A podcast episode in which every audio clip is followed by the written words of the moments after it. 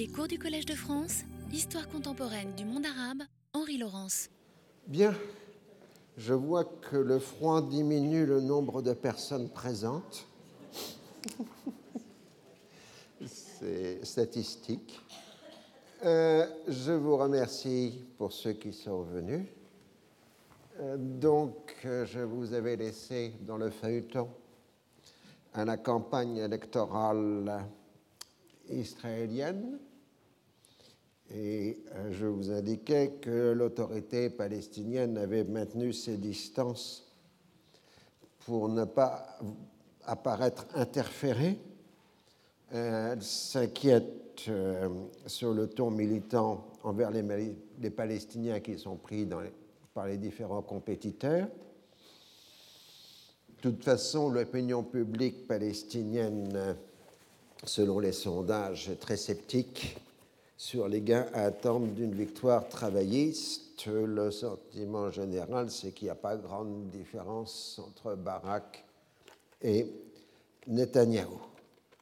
En tout cas, euh, Barak, plus la campagne avance, plus il paraît l'emporter sur son compétiteur.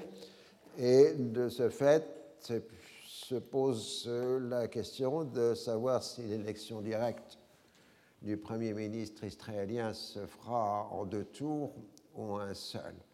Alors on fait des pressions sur les autres compétiteurs pour qu'ils se retirent hein, euh, de la compétition au poste de Premier ministre, puisqu'il y a d'une part une compétition législative et une élection directe euh, du euh, Premier ministre. Le 14 mai 1999, le candidat arabe Béchara se retire de la course sans appeler pour voter pour Barak, mais en affirmant que les travaillistes se sont engagés à améliorer la situation économique et sociale des Arabes israéliens. Et le lendemain, l'autre compétiteur, Morderaï, annonce son retrait et son soutien à Barak.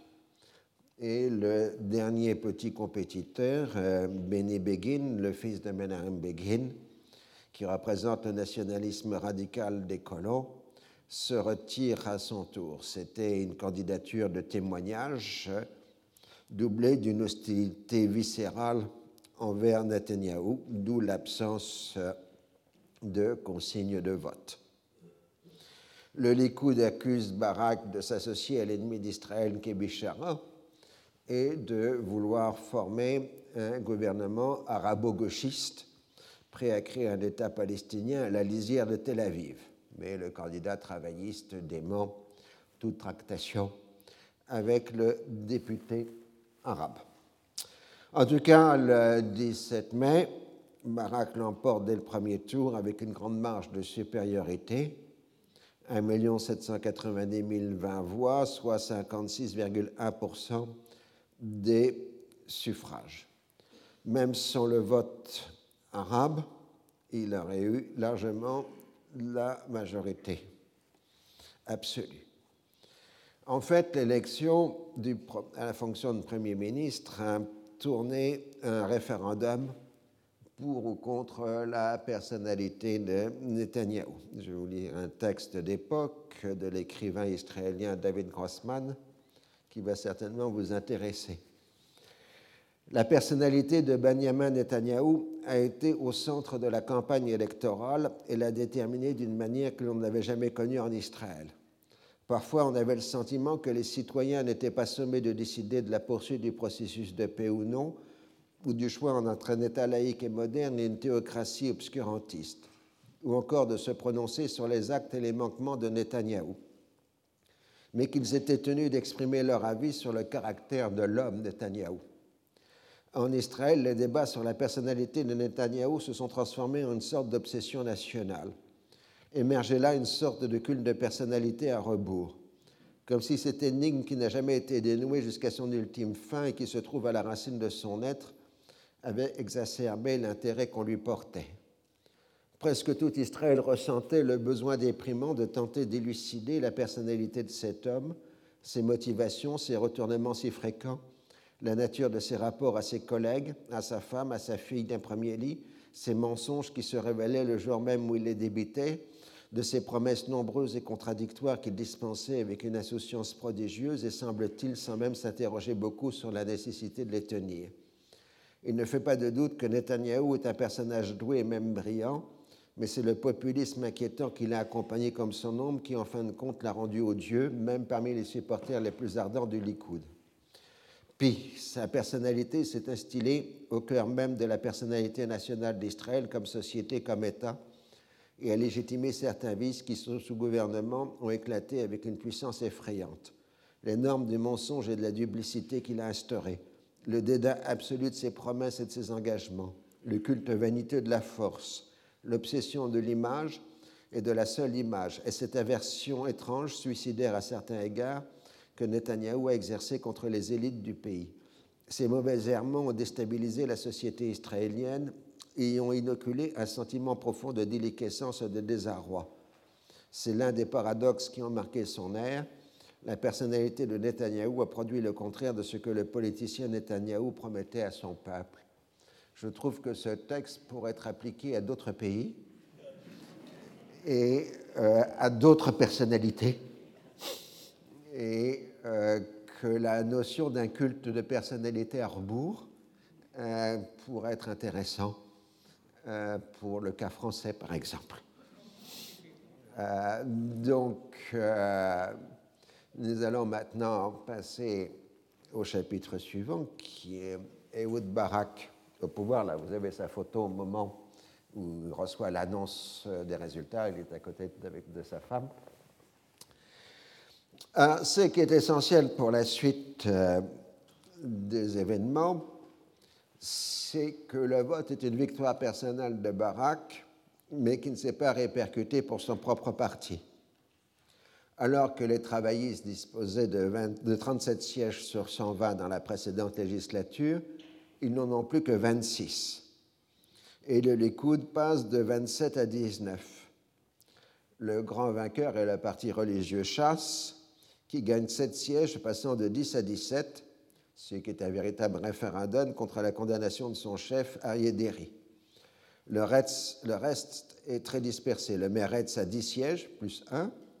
Israël Balaya, les Russes de Sharansky le Chinois, le Parti du Centre ont six sièges chacun. Les autres partis font encore des scores plus faibles. La combinaison des ethnoclasses et des oppositions de vision du monde entre laïcs et religieux accroît la dispersion en perçant l'émergence de partis de gouvernement. Le processus de paix, dont le contour final reste nébuleux, a eu un rôle moins clivant que le choc frontal entre les sécularistes et les religieux qui veulent un État fondé sur la loi juive et non sur la démocratie. Or, les sécularistes se trouvent dispersés à gauche, à droite et au centre et se divisent sur tous les autres sujets.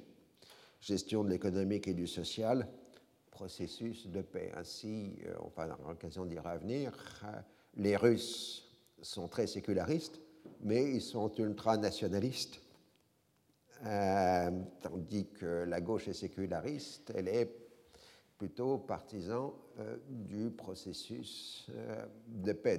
Donc, la division des sujets d'intérêt accroît la division du champ politique. Immédiatement après l'annonce des résultats, Netanyahou annonce son retrait, au moins provisoire, de la vie politique Ariel Sharon prend la direction par intérim de Likoud et sera ensuite confirmé dans cette fonction par les instances, supérieures du parti. Donc, euh, Sharon va prendre à partir de ce moment-là la direction du Likoud. Dans son discours de victoire, euh, Barak s'est placé sous le patronage de, Rabin, dont il se proclame l'héritier. Il proclame son intention d'agir vite pour une séparation d'avec les Palestiniens, avec quatre lignes rouges sécuritaires, une Jérusalem unifiée, capitale éternelle d'Israël, non-retour aux lignes du 4 juin 67, pas d'armée étrangère à l'ouest du Jourdain, la plus grande partie des colons restant dans des blocs de peuplement sous souveraineté israélienne. Tout accord sera soumis à un référendum. C'est ce que les Palestiniens vont appeler les quatre noms. euh, de Barak, allusion au fameux trois noms de Khartoum en septembre 1967. Mais il est intéressant de noter que maintenant les positions se sont inversées et que ce sont les Israéliens qui paraissent dire non et non plus euh, les Arabes. En tout cas, la réponse palestinienne est immédiate. Avant toute négociation, il faut appliquer les accords de Wye et, ainsi qu'un gel de la colonisation. La méfiance est immédiate envers euh, le nouveau Premier ministre. Et de toute façon, pour les adversaires du processus de paix comme le Hamas, il n'y a aucune différence entre la droite et la gauche israélienne. Si l'Égypte et la Jordanie se félicitent de l'élection, la Syrie et donc le Liban manifestent un profond scepticisme et annoncent qu'ils jugeront la nouvelle politique à ses actes. De toute façon, Barak annonce qu'il ne prendra aucune initiative politique avant la formation du nouveau gouvernement. Il se déclare prêt à examiner les accords de Wye et renouvelle son engagement à retirer l'armée israélienne du Liban Sud. Le soldat le plus décoré d'Israël est un but de sa personne et possède une grande confiance en lui-même. Il ne se veut ni faucon ni colombe, mais avant tout le meilleur défenseur de la sécurité d'Israël. Il a un délai de 45 jours pour former un nouveau gouvernement, ce qui donne la date limite du 8 juillet, et tente d'avoir la coalition la plus large possible. Cela exclut les Arabes israéliens, dont on considère que le vote sera captif a un référendum sur le règlement final, et on se souvient de l'accusation portée contre Rabin d'avoir gouverné avec une majorité comprenant les députés arabes israéliens, d'où l'accusation qui était faite de n'avoir que la minorité des lecteurs juifs euh, pour lui. Et donc, depuis cette date, aucun gouvernement israélien ne veut se retrouver dans cette situation. Il est ambigu en matière de colonisation, promettant de ne pas étouffer la colonisation. Il n'en est pas de même sur les questions de société. Il tente euh, une coalition qui regrouperait à la fois les sécularistes affirmés du Meretz et les religieux euh, du chasse. Or, cette cohabitation est évidemment euh, difficile, euh, d'autant plus qu'il pose, que Barak pose comme condition que Arié le chef du chasse, accusé de corruption et qui est en procédure de justice pour corruption, soit exclu de la direction du chasse. Cette opposition correspond aussi à une opposition entre juifs séfarades, de nature très religieuse, et les juifs originaires d'Europe, les Ashkénazes. Sous-entendu, quand on dit les Ashkénazes, dans le cas précis, il s'agit des juifs originaires d'Europe orientale euh, d'avant 1948, et les juifs originaires d'Europe que l'on appelle euh, les Russes pour euh, simplifier les choses, c'est-à-dire ceux qui ont émigré après 1990. Euh, le fait étant qu'après des décennies de régime soviétique, les Russes ont perdu l'essentiel de la culture juive à cause de la pression des institutions soviétiques. En tout cas, un des premiers gestes euh, de Barak et d'autoriser un agrandissement de la colonie juive de Malé et Doumine qui devient contiguë de la municipalité du Grand Jérusalem en disant qu'il ne fait que suivre un plan d'urbanisme adopté à l'époque de Rabin. Non, c'est pardon, c'est Netanyahou qui, pendant la transition, qui fait ça, et Barak refuse de prendre une position euh, publique. Il faut dire qu'en fait, Barak est plutôt d'accord à cette mesure qui élargit la barrière, en quelque sorte, qui est en train de couper en deux la Cisjordanie, euh, puisque la colonisation juive va de plus en plus dans un sens allant de Jérusalem jusqu'au Jourdain, donc divisant en deux euh, la Cisjordanie. L'autorité palestinienne en appelle aux Américains euh, qui font la sourde oreille et des manifestations sont organisées à Jérusalem avec euh, une dure répression de la police. Vous voyez Anan Ashrawi et Faisal Husseini euh, attrapés par la police euh, israélienne. Le 3 juin, un jour de la colère contre la colonisation est organisé et le bilan est d'un mort israélien. Au Liban Sud, toujours dans la même période, l'ALS, qui est de plus en plus affaiblie, l'armée du Liban Sud, annonce qu'elle est décidée d'évacuer l'enclave de Jézine, occupée en 1985 et qui officiellement ne fait pas partie de la zone de sécurité. Le gouvernement israélien donne son accord à ce qui peut paraître comme la première étape d'un retrait global. Et la milice commence donc dès la fin mai à démanteler ces installations, comme vous pouvez le voir euh, sur euh, cette photo. La communauté internationale s'inquiète du risque de représailles après le retrait. On se souvient des terribles violences qui avaient accompagné le retrait israélien de 1984, ce qui avait justifié en quelque sorte l'installation de la LS à Jézine, donc grosse bourgade chrétienne, euh, pour protéger les habitants. L'État libanais et la Hezbollah s'en tiennent à une position légaliste.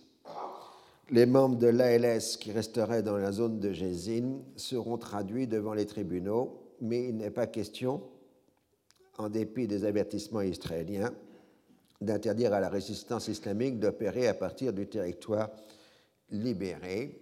Et si l'armée israélienne s'en prend à la population civile, il y aura représailles, selon la syntaxe habituelle, sur la Galilée. En tout cas, le retrait s'opère sous le feu du Hezbollah, tandis que l'aviation israélienne intervient pour protéger les miliciens qui évacuent la ville le 3 juin 1999. 200 miliciens se livrent aux autorités officielles libanaises euh, et passeront devant les tribunaux le Premier ministre libanais puis le président de la République se rendent sous les lieux où ils sont reçus dans une atmosphère de liesse populaire. Là, vous avez le président Lahoud, euh, de Jézine, salué euh, par la foule. La leçon de l'événement est claire. Une fois la décision de retrait annoncée, il n'est pas possible d'y procéder, procéder, de façon échelonnée. L'impression exercée par la Hezbollah oblige à un départ accéléré avec abandon du matériel militaire. En tout cas, l'État libanais et la résistance islamique agissent avec habileté en utilisant les tribunaux. Les miliciens les moins compromis sont punis de quelques mois de prison, voire de peines plus faibles, ce qui est une annonce de ce qui se passera pour le retrait du reste de la zone euh, occupée.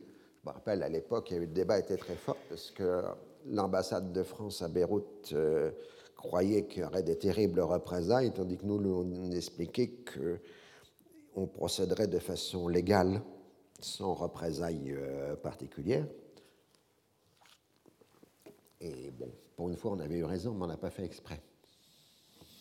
Euh, en tout cas, euh, donc, ce qui reste de l'ALS est très affaibli, puisque de toute façon, Barak a confirmé le futur retrait du Liban Sud et donc l'abandon de l'ALS. Au Liban, on se continue euh, à se battre euh, avec les représailles, des représailles, des représailles. Et de fait, la population du nord d'Israël se sent pris en otage du conflit libanais. Le gouvernement de Netanyahou se lance dans une escalade le 24 juin en se prenant aux infrastructures civiles libanaises, dont une centrale électrique dans la périphérie de Beyrouth et des ponts routiers. Le bilan de cette flambée de violence est de 10 morts libanais et 2 israéliens. Alors en Israël, après trois semaines de consultation, il devient clair que les partis politiques préfèrent s'en tenir à leur position idéologique plutôt que de faire des compromis pour forger une grande coalition. Finalement, la démission d'Arié Derry le 15 juin lève l'un des principaux obstacles, mais il reste à attribuer les ministères, ce qui n'est pas la moindre affaire du fait des ambitions personnelles, sans parler de la fonction clé de ministre de l'Intérieur, qui régit entre autres euh, les dossiers de nationalité, et qui, dans les gouvernements précédents, était tenu par le chasse, donc qui mettait une orientation religieuse, et que les Russes exigent euh, d'avoir. Alors Barak fait du chantage auprès des partis en disant que s'ils ne s'entendent pas, bien il fera un gouvernement d'union nationale avec le Likoud. Toujours dans ce contexte, la fin de la guerre du Kosovo, à la mi-juin 1999, laisse espérer une plus grande implication américaine dans le processus de paix. Assad envoie un signal positif en accordant une interview au journaliste britannique Patrick Seale, dans laquelle il décrit Barak comme étant un homme fort et honnête qui dispose de toute évidence d'un large soutien et dont il déclare qu'il veut arriver à la paix avec la Syrie. C'est un changement certain qui montre un réel désir euh, de paix. D'ailleurs, euh, non seulement Patrick Seal fait des déclarations, enfin, transfère les déclarations publiques de Assad, mais il fait aussi des missions de messagers entre un Fez al-Assad et Ruth Barak, c'est un, bon ami à moi, et donc il m'a raconté les détails euh, de ces communications entre euh, Assad et Barak. Peut-être un jour qu'il écrira tout cela. Euh, en tout cas, l'exigence syrienne est claire et nette. La Syrie est prête à reprendre les négociations là où elles se sont arrêtées dans le round précédent. Et euh, Barak répond de façon contournée. À la fin juin, donc là vous avez les noms propres, vous avez euh, les contours de la nouvelle euh, coalition, donc qui va du Meretz au parti religieux, euh, comprenant donc 75 députés, les dix députés arabes étant à l'extérieur de la coalition, et l'opposition, elle, ne regroupant que tous les partis nationalistes. C'est tout à fait hétéroclite même si la majorité est très forte, de 75 sièges sur 120. La composition du gouvernement est annoncée le 5 juillet. Euh, Barak sera Premier ministre et ministre de la Défense, au moins à titre temporaire. Quatre autres portefeuilles euh, lui seront donnés, donc il a cinq portefeuilles, mais c'est à titre temporaire avant de pouvoir euh, désigner des ministres. David Levy est euh, ministre des Affaires étrangères, Shlomo Menami, ministre de la Sécurité intérieure. Donc Shlomo Menami, c'est la personnalité montante chez les travaillistes séfarades. Il est originaire du Maroc. C'est un universitaire spécialiste euh, de l'Espagne. Sharansky euh, à l'intérieur, c'est donc la victoire des Russes sur cette revendication. Beilin, le partisan de la paix à la justice. Shimon Peres, la coopération régionale, ça veut dire pas grand-chose. Morderai, les transports. Yossi Sarid du Meretz, l'éducation. Les religieux ont obtenu le maintien du statu quo qui leur est favorable. Première constatation, l'ancienne équipe du processus de paix se trouve marginalisée, c'est-à-dire Bailin et Pérez. Barak veut concentrer l'essentiel de la négociation sur sa personne. De même, il a plutôt désigné pour les postes de responsabilité des hommes qui lui sont loyaux, ce qui a provoqué un certain mécontentement dans la vieille garde travailliste. Mais le gouvernement est investi sans problème le 7 juillet. Barak sait qu'il est attendu sur la scène internationale. Il veut agir vite et fort en homme issu des commandos de l'armée.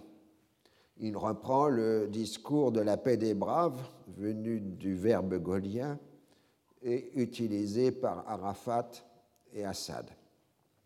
Il tend la main aux dirigeants arabes sans donner de priorité au dossier à aborder. Avant de se rendre aux États-Unis, il prend rendez-vous successivement avec Moubarak, Arafat et Abdallah II et marque sa volonté de mettre de côté les accords de Wye pour passer directement aux négociations finales, un accord cadre devant être obtenu dans les 15 mois. La position palestinienne est nette et claire. Il faut d'abord appliquer tous les accords avant de négocier sur le statut final. Néanmoins, Arafat en public se déclare euh, optimiste. Aux États-Unis, un facteur nouveau est la volonté d'Hillary Clinton de se présenter aux élections sénatoriales de l'État de New York. Certes, dans le passé, la Première Dame s'était prononcée en faveur de la constitution d'un État palestinien, mais maintenant, elle doit satisfaire l'important électorat juif de sa future circonscription. Ça va jusque, dans certains coins jusqu'à un quart de l'électorat est juif dans la circonscription d'Hillary Clinton. Donc euh, maintenant, elle considère publiquement que Jérusalem est la capitale éternelle et indivisible d'Israël et qu'elle est favorable au transfert de l'ambassade américaine de Tel Aviv à la ville sainte. C'est bien sûr une position personnelle, mais son mari lui en doit suffisamment pour tenir compte de ses intérêts. Donc à partir de ce moment-là, la ligne politique américaine doit intégrer le facteur de l'élection sénatoriale de l'État de New York.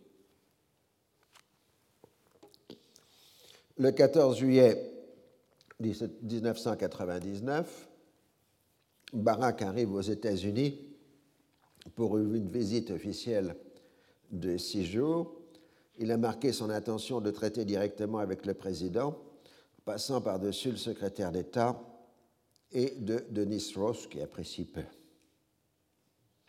Il passe la journée du 15 juillet avec Clinton, lui expliquant sa volonté de passer immédiatement aux négociations sur le statut final et marque son refus d'un retrait israélien complet du Golan, le président est impressionné par la détermination de son interlocuteur d'arriver rapidement à une solution avant la fin de son propre mandat. Au fond de lui-même, Clinton s'inquiète de la fragilité de la coalition gouvernementale israélienne et du risque provoqué par une renégociation de l'accord de Wye, Plantation, de disons Arafat risquant de faire obstruction pour Arafat, Barak est non pas l'héritier de Rabin, mais le continuateur de Netanyahu.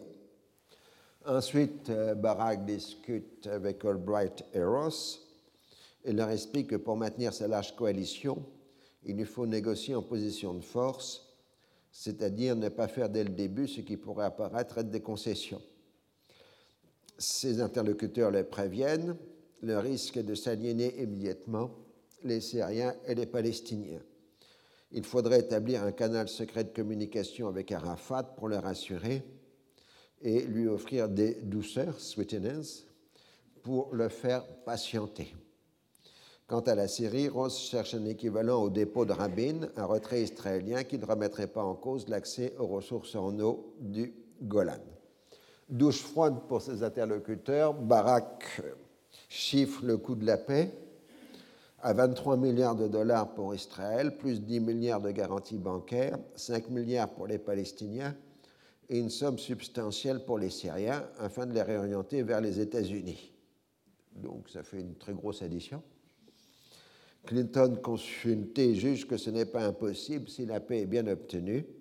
Il est impensable alors que les républicains s'y opposent.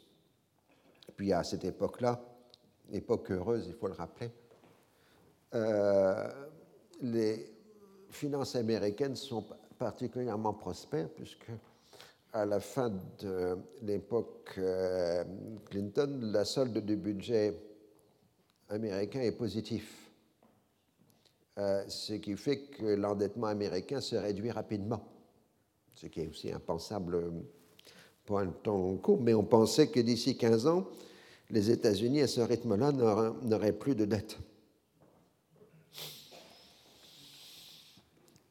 Alors, évidemment, il y a une certaine tension puisque Barack veut traiter directement avec Clinton en court-circuitant le département d'État et en même temps, le rôle américain revient au rôle de facilitateur et non plus de médiateur et d'arbitre, contrairement à la période Netanyahou.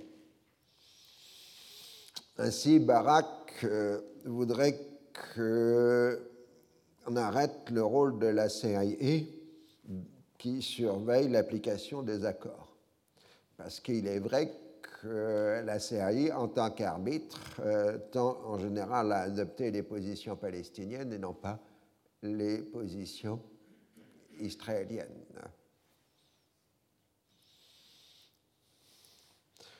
Alors, euh, par ailleurs, Clinton téléphone à Arafat pour lui dire que tout va bien et qu'il faut et que Barak s'est engagé à respecter les accords de Hawaï. Barak aurait dû rencontrer Arafat le 24 juillet mais la mort de Hassan II du Maroc, le 23, bouleverse le calendrier. Les deux hommes doivent se rendre à Rabat pour les funérailles le 25 juillet. Le Premier ministre israélien est bien reçu par les délégations arabes. Le président algérien Bouteflika, réputé pour être un radical, lui parle même devant la télévision israélienne. Mais en revanche, Hafez al-Assad n'est pas venu, soit pour des raisons de santé, soit pour ne pas avoir à rencontrer Barak, soit pour les deux. Donc la rencontre entre Arafat et Barak a lieu le 27 juillet à Eretz. Le Palestinien refuse tout report des accords et on décide que les délégations des deux parties doivent en discuter. Dès le début d'août, euh, la crise est patente, euh, puisque qu'Israël ne propose qu'une application partielle de l'accord de Hawaï, euh, tandis que les, les, Palestiniens en exigent euh, l'application complète. Barak les accuse de rigidité. Ils ne comprennent pas sa vision à long terme. S'il rend tous les territoires promis par White, des colonies juives se retrouveront enclavées en Cisjordanie, créant ainsi des points de conflit potentiels qui pourraient mettre en danger un accord définitif c'est-à-dire mettre en danger la cohésion de la majorité gouvernementale israélienne. Mais au-delà de cela, euh, pour Barak, euh, les, appliquer les accords euh, serait perdre des cartes essentielles pour le marchandage final. Les Palestiniens appliqueraient la tactique du salami privant progressivement les Israéliens de leurs atouts maîtres. Euh, lui, s'inquiète parce que Barak est incapable d'offrir une quelconque douceur à Arafat, mais Albright se refuse à la demande de Barak de se rendre sur place au euh, Proche-Orient euh, pour faire sentir aux Palestiniens qu'ils sont isolés et qu'ils n'ont pas de soutien américain. Alors Ross organise une rencontre secrète des équipes de négociateurs américaines et israéliennes à Zurich euh, les 8 et 9 août. On aborde le dossier palestinien. Ross essaye de faire comprendre qu'offrir un accord Y-, Y-, c'est-à-dire moins que les engagements pris, ne pourra pas être accepté par les Palestiniens. Si vraiment il faut gagner du temps, il faut un Y+. Ces interlocuteurs s'en tiennent à leur position arriver le plus tôt possible à un accord cadre qui permettrait d'intégrer les retraits prévus dans le règlement final. Si on n'y arrive pas, alors on appliquera les accords. Les Palestiniens doivent pouvoir attendre. Même chose dans le dossier syrien. Ross dit qu'il faut une incitation pour que les Syriens négocient, c'est-à-dire le fameux dépôt de Rabin ou son équivalent mais les Israéliens affirment qu'il y a des indications montrant qu'Assad pourrait se contenter de moins qu'un retrait sur les lignes du 4 juin 67. Interrogé, il reste vague sur ces informations. On définit une formule ambiguë marquant que la Syrie pourrait récupérer une bonne part du Golan sans donner des précisions sur les lignes. Ensuite, en Palestine, la négociation reprend entre l'équipe des négociateurs palestiniens dirigée par Saeb Erekat et l'israélienne par Gilead Sher, un juriste proche de Barak. Les Américains sont tenus constamment au courant par téléphone. En même temps, les Égyptiens font leur propre médiation. Les discussions sont âpres. Euh, les Israéliens refusent de modifier la position sur la question des prisonniers et s'en tiennent à la doctrine très restrictive définie par Netanyahou. On discute sur le sens à donner au mot accord cadre, sur la notion de statu quo, qui interdirait aux Palestiniens de proclamer leur indépendance. En revanche, on progresse dans le dossier de la liberté de circulation des Palestiniens on se met d'accord pour la signature d'un accord chargé d'appliquer l'accord qui était chargé d'appliquer l'accord euh, lors euh, de la prochaine visite d'Albright au Proche-Orient prévue pour le mois de septembre. Le 10 août, une série d'incidents fait trois morts israéliens dans les territoires, ce qui fait craindre un risque de reprise de la violence, mais euh, l'autorité palestinienne coordonne bien son action avec la police israélienne. Autre problème qui se pose, c'est celui du haram shérif à Jérusalem. Les autorités du Waqf qui administrent le haram ont entrepris des travaux sans demander la permission préalable au service des antiquités israéliens ce qui équivaut à un refus de reconnaître la souveraineté israélienne.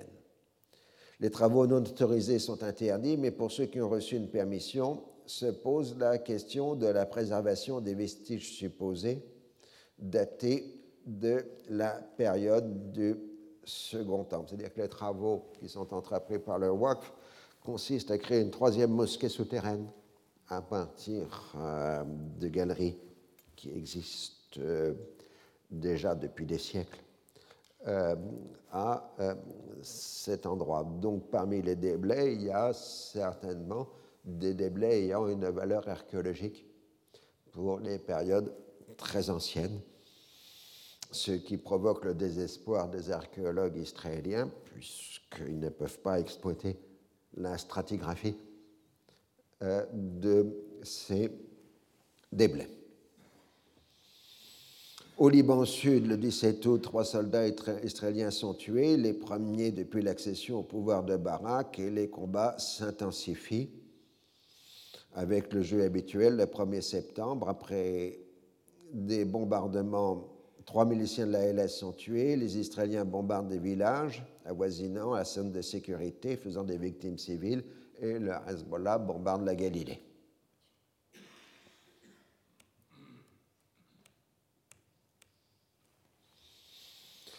Le même 1er septembre, les négociations israélo-palestiniennes se poursuivent à la veille de l'arrivée de Madeleine Albright. La principale difficulté est la question des libérations des prisonniers. Tout le monde joue euh, la montre. Donc, euh, tout ça se bloque et finalement Madeleine Albright intervient et fait la navette entre les deux parties après avoir satisfait la dramaturgie destinée à montrer à, chacune des opinions publiques combien on défend fermement les positions vitales, on signe dans la nuit du 4 au 5 septembre l'accord à Sharm el-Sheikh. Donc vous avez la photo de la signature de l'accord. Abdallah II, Moubarak et Albright mettent leur paraphe en tant que témoins. L'accord est officiellement daté du 4 septembre. Donc, dans la littérature, c'est ce qu'on appelle le mémorandum de Sharm el-Sheikh, qui, si vous le comprenez très bien, est un mémorandum explicatif des accords de Hawaï, qui sont eux-mêmes explicatifs d'Oslo II. Hein, c'est-à-dire qu'on on continue toujours de renégocier le même texte. Euh, donc, euh, euh, on, affirme qu'on va passer aux négociations sur le statut permanent pour faire un accord cadre dans un délai de cinq mois à partir de la reprise des négociations, que d'ici un an, on aura un accord sur le statut permanent, on fixe un nouveau calendrier des redéploiements prévus de l'armée israélienne. Le 5 septembre 1999, transfert de 7% de la zone C à la zone B. Le 15 novembre, transfert de 2% de la zone B à la zone A et de 3% de la zone C à la zone B.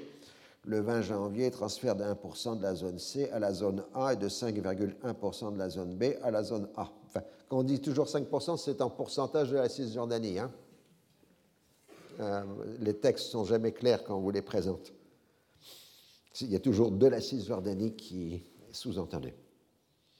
On fera un comité mixte pour faire une liste des prisonniers à libérer, d'abord 200, puis 150, puis d'autres noms, si possible avant le prochain ramadan.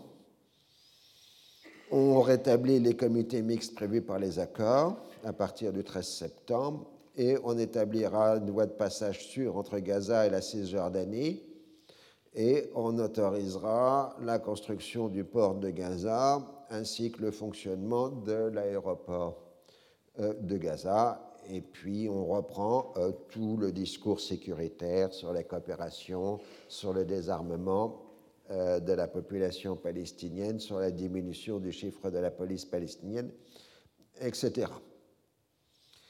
La signature du mémorandum est salué par la communauté internationale, mais accompagné de deux attentats à Tibériade et à Haïfa qui font trois victimes. Mais heureusement, il ne s'agit que des posseurs de bombes qui sont des Arabes israéliens, ce qui disculpe l'autorité euh, palestinienne.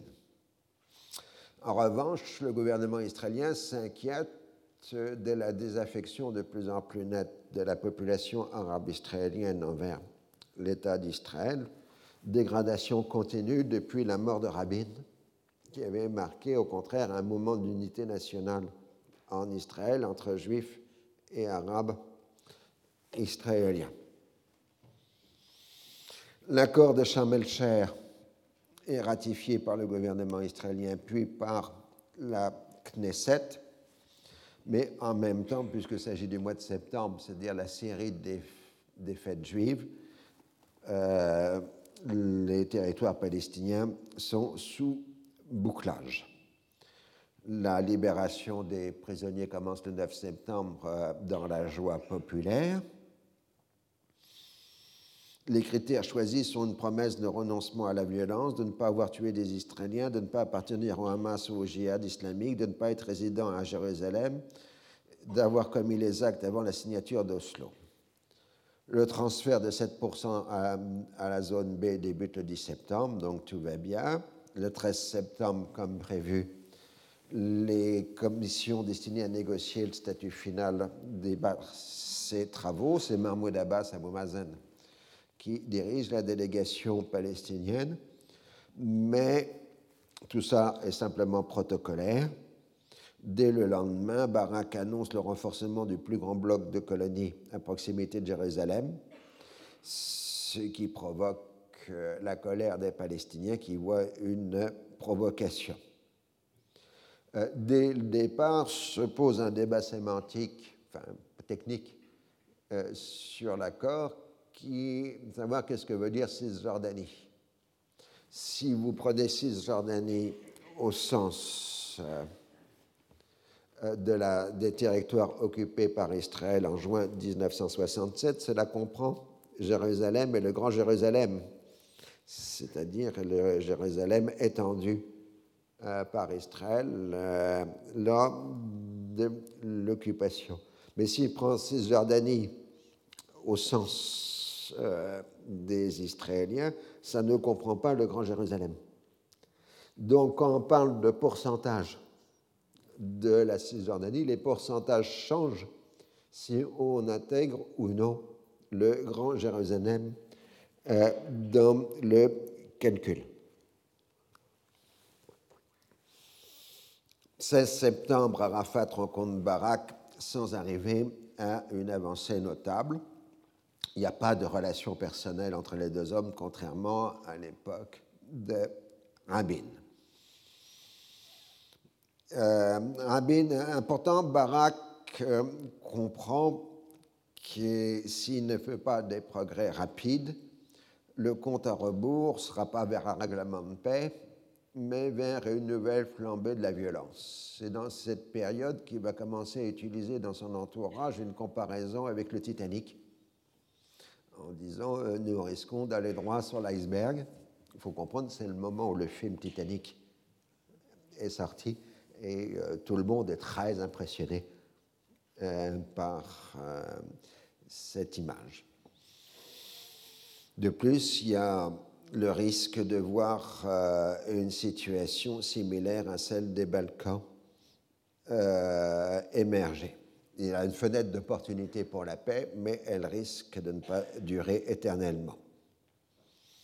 Mais on reste sur les quatre noms de Barak, Jérusalem, les blocs de colonisation, pas de retour, euh, de droit au retour des réfugiés, pas de retour aux lignes du 4 juin.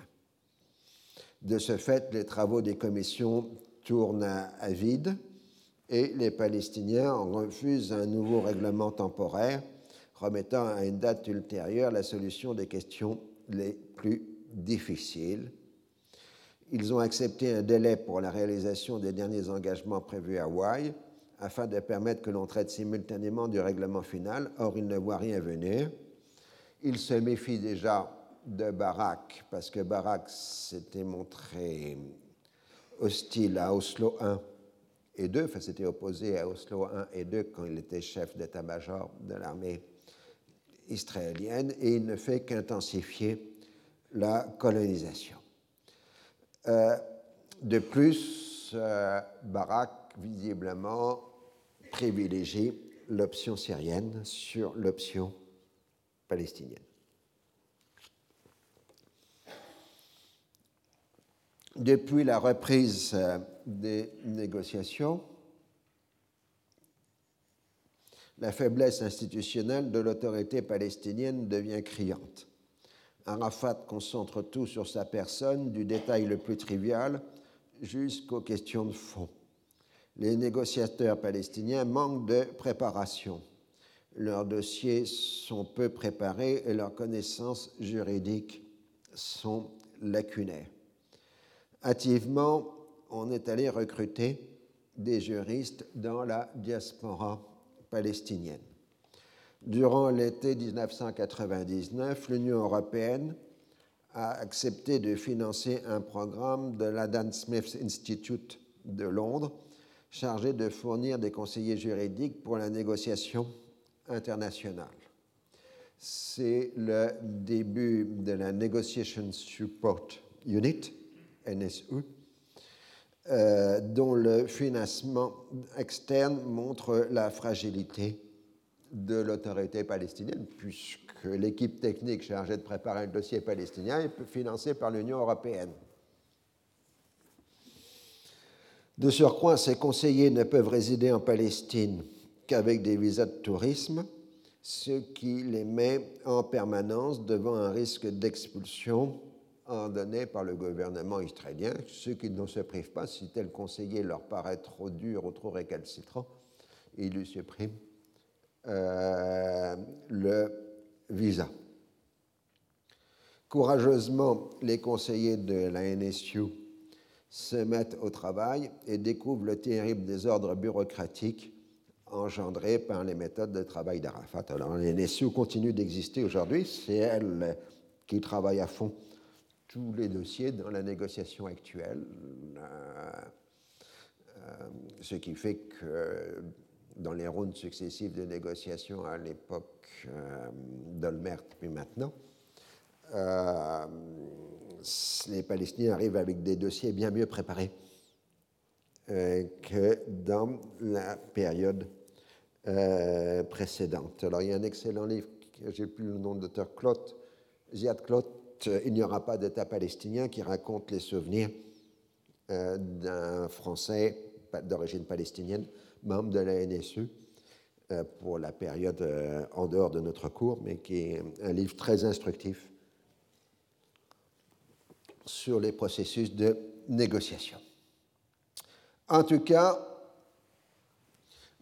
on s'aperçoit que durant son mandat, Netanyahou avait tenté d'ouvrir un canal secret de communication avec Damas. Et pour cette fois, exceptionnellement, euh, Assad a accepté. L'homme d'affaires et ancien ambassadeur Ronald Lauder, des parfums, Lauder, euh, ami personnel de Barak, a accepté de servir d'intermédiaire. Il s'est rendu en 1998 à plusieurs reprises dans la capitale syrienne et a eu des contacts au plus haut niveau. L'administration Clinton n'a pas été informée de ces démarches. Néanmoins, le gouvernement syrien a considéré sérieusement cette tentative au point d'étudier une ébauche de traité de paix. Comme on pouvait s'y attendre, l'échec est venu de la question territoriale. Netanyahou a été incapable de fournir une carte précise des exigences territoriales d'Israël. Ariel Sharon se serait ensuite opposé à la transmission du document qui aurait engagé la politique israélienne. Une négociation du même genre avait été menée en parallèle par Miguel Moratinos, l'émissaire européen au Proche-Orient les Européens avaient fourni la couverture nécessaire pour les discussions informelles, puis les Américains auraient repris le relais. Un document de travail, non-paper, a été élaboré comprenant l'acceptation par les Syriens de la présence de stations d'alerte et l'établissement d'une relation avec la question du Liban Sud. On n'est pas allé plus loin du fait de la faiblesse du gouvernement Netanyahou et de l'organisation d'élections anticipées. Quand Barak a pris ses fonctions, Lauder lui a affirmé qu'Assad était prêt à accepter comme base de négociation la frontière mandataire de 1923 et non les lignes du 4 juin 67. Je rappelle qu'en 1948, les Syriens avaient, avaient tenu une partie du territoire palestinien ils en avaient rétrocédé une partie lors euh, de l'accord d'armistice de 1949 et dans la période suivante de 49 à 67, euh, les Israéliens avaient grignoté euh, une partie de la zone tenue euh, par les Syriens à l'intérieur de la Palestine mandataire. Ce qui fait qu'on a trois lignes. On a la ligne définie par la frontière mandataire, dite frontière internationale de 1923, euh, séparant la Palestine euh, de la Syrie, euh, suite à un accord franco-britannique. On a la ligne définie par l'accord d'armistice de 1949, qui est une ligne bien précisée, puisque l'accord d'armistice trace la ligne. Et puis on a cette fameuse ligne du 4 juin 67 qui est intermédiaire entre la ligne de l'accord d'armistice et la frontière internationale, euh, et dont les contours ne sont pas très précis parce qu'il faut arriver à se rappeler où se trouvait la ligne le 4 juin 67. Elle n'est pas marquée dans un document, contrairement aux euh, deux autres euh, lignes. Et la question essentielle est l'accès de la Syrie au lac de Tibériade.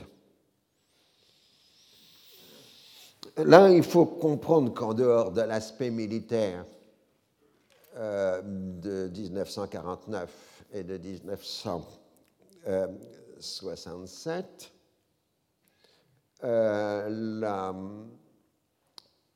il faut revenir avant 14, la province ottomane de Damas allait jusqu'au lac de Tibériade. Alors que les Français ont cédé une bande de 10 mètres le long du lac de Tibériade à la Palestine lors de l'accord de 1923.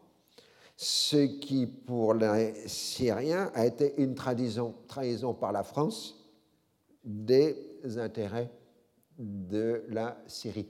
C'est-à-dire que même avant 1948, il y avait un irrédentisme syrien euh, sur euh, l'accès au lac. Or, les combats de 1948 ont donné aux Syriens l'accès au lac. Euh, d'où l'enjeu. Et en même temps, évidemment, les Palestiniens, les Israéliens ne veulent pas entendre parler d'un retour des Syriens euh, à l'accès au lac. Ils veulent au minimum la bande des 10 mètres prévue par la frontière internationale. Le tout étant compliqué par un accord de bon voisinage négocié par la France et la Grande-Bretagne dans les années 1920 entre les deux mandats l'accord de bon voisinage donnant le droit aux Syriens de passer la bande des 10 mètres pour se servir dans le lac pour leurs intérêts normaux, euh, prendre un peu d'eau, pêcher, nager, euh, etc. Donc vous voyez la complexité euh, du dossier. Donc, euh, c'est à partir de l'information fournie par la Oder que Assad accepterait la frontière internationale et pas la ligne du 4 juin que Barak voudrait euh, négocier. En même temps, Barak a axé dans sa campagne électorale sur le fait que de toute façon, il retirerait l'armée israélienne du Liban Sud. Et euh, donc, il comprend bien que pour pouvoir retirer dans des bonnes conditions l'armée israélienne du bonne sud, il faut avoir un accord avec Damas, donc signer la paix avec la Syrie. De toute façon, Barak est avant tout un militaire et il sait que l'armée syrienne est la plus importante à la frontière d'Israël. Donc, euh, en tant que calcul des rapports de force, euh, il veut euh, neutraliser l'armée syrienne de façon définitive par un accord de paix, puisque le terrorisme palestinien est une nuisance douloureuse, mais pas une menace existentielle. Enfin, Assad est un ennemi qui dispose de moyens considérables, mais qui a la réputation de tenir ses engagements, comme le montre la situation sur le Golan euh, depuis 1974. Il est tout le contraire d'Arafat. Obtenir un accord avec la Syrie affaiblirait encore plus la position des Palestiniens dans la négociation finale. Donc, sur cette base que Barak veut ouvrir la négociation avec la Syrie. Va-t-il y arriver? Vous le saurez à la prochaine session, puisque nous faisons notre pause. Bien, nous allons pouvoir reprendre.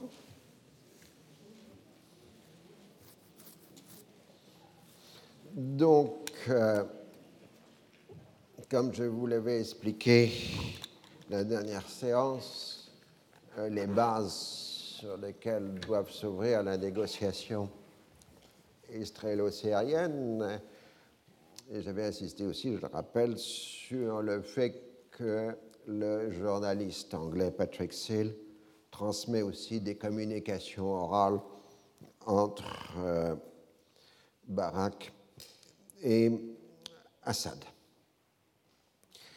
il n'y a pas de contenu direct dans ces transmissions orales. Assad et Barak disent chacun qu'ils veulent sérieusement négocier. Mais ils n'indiquent pas, évidemment, le contenu euh, des euh, proposition. Donc, euh, après la réunion de Zurich, Barack évoque au téléphone auprès de Clinton la filière Lauder et lui demande de chercher auprès de Assad la validation des informations fournies par l'intermédiaire.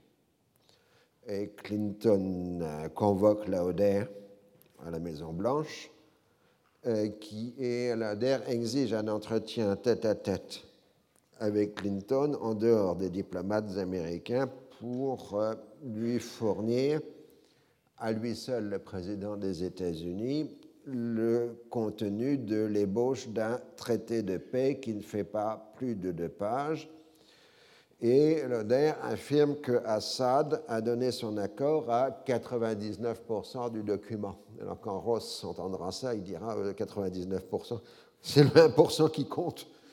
Euh, euh, donc, le document Lauder est ensuite transmis à Albright, Sandy Berger et à Ross. Et dix points sont conclusion d'un traité de paix, retrait israélien sur la frontière de 1923, calendrier de retrait en trois étapes, Assad proposant 18 mois, Netanyahou 30. La Syrie garantirait un accord entre Israël et le Liban comprenant la fin des activités hostiles à Israël à partir du territoire libanais. Conclusion d'arrangements de sécurité assurant à chaque partie l'impossibilité d'attaque surprise. Définition de trois zones de déploiement des forces le Golan étant démilitarisé, la zone suivante aurait des forces limitées et la troisième zone, allant jusqu'à proximité de Damas, serait dépourvue d'armement offensif. Septièmement, présence de stations d'alerte sur le Golan, confiée à une force multinationale composée d'Américains, de Français et de Syriens, Netanyahou ayant ajouté des Israéliens. Huit, pleine normalisation des relations entre les deux pays sur la base de leurs législations respectives 9. La question des ressources en eau serait réglée sur la base des normes internationales. 10. La Syrie agirait pour que la paix avec Israël soit étendue à l'ensemble de la région. La première euh, réaction de Ross est de dire que c'est trop beau pour être vrai. Il pense que l'odeur est sincère, mais qu'il sous-estime les difficultés et qu'il prend parfois ses désirs pour de la réalité. Du coup, Clinton appelle directement Assad au téléphone. Le Syrien reconnaît s'être entretenu plusieurs fois avec Lauder, mais affirme ne rien savoir sur le document en dix points et demande que les Américains lui fassent la gentillesse de lui communiquer. Ce qui est fait via l'ambassade américaine à Damas et Assad répond que ce document ne convient pas aux Syriens. Barak refuse d'admettre et plaide pour une rencontre secrète entre émissaires des partis. On peut négocier sur la base du document Lauder et admettre certains changements. Assad refuse le principe du document, mais accepte la rencontre entre le général israélien à la retraite Uri Sagui Ross et un juriste euh, syrien, Riyad Daoudi, qui a participé aux discussions israélo-syriennes de Wai. Le lieu est fixé à l'ambassade américaine à Berne, en Suisse.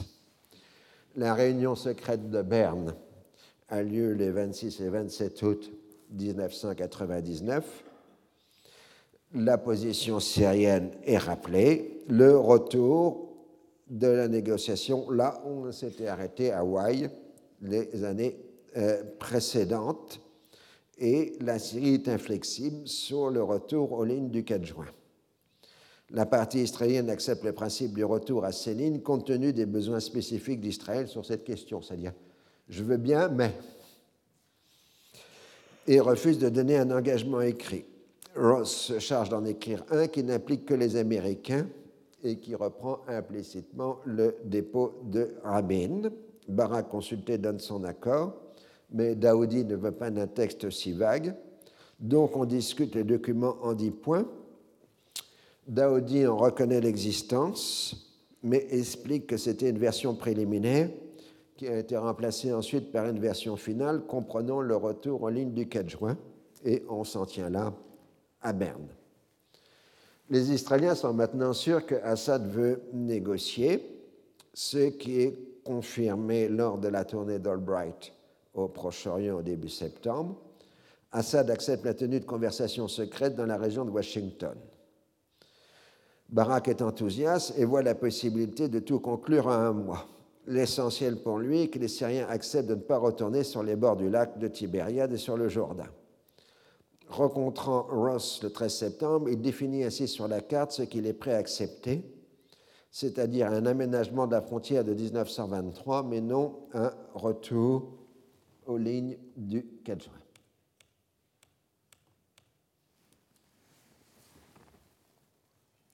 Donc là, sur la carte, euh, vous commencez à voir les problèmes, euh, puisque... Elle est lisible, la carte? Non?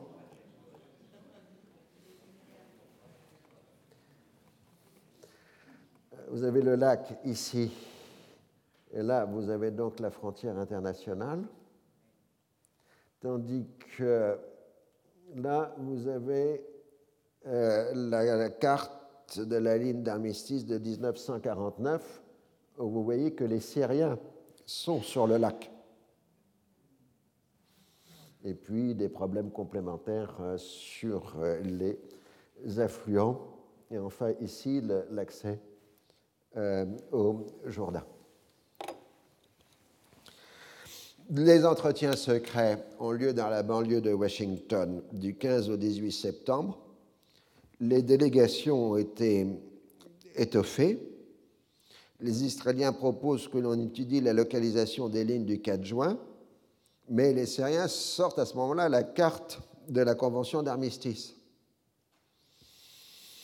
Mais les Israéliens rejettent la carte de la commission d'armistice pour dire qu'il veut bien discuter du 4 juin, mais à condition que ce soit le 4 juin et pas celle de 1949. Donc, euh, on n'arrive pas à se mettre d'accord. Néanmoins, Daoudi énonce qu'il est autorisé à admettre que la ligne du 4 juin se confond avec la frontière de 1923, c'est-à-dire passant à 10 mètres au bord de l'eau, la population locale syrienne conservant son droit à l'irrigation et à la pêche selon la base de l'accord de bon voisinage conclu entre les deux mandats. On passe ensuite à des entretiens séparés avec Ross, qui montre à Daoudi la carte de Barak sans mentionner naturellement l'auteur.